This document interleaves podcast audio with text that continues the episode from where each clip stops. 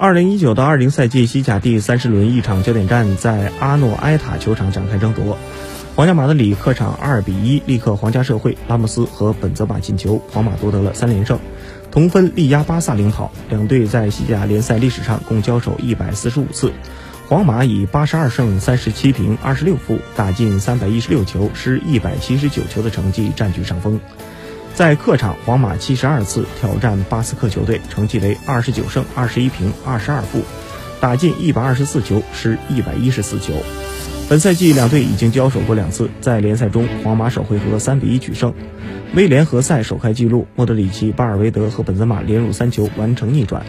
但是在国王杯中，皇马三比四负于对手，被淘汰出局。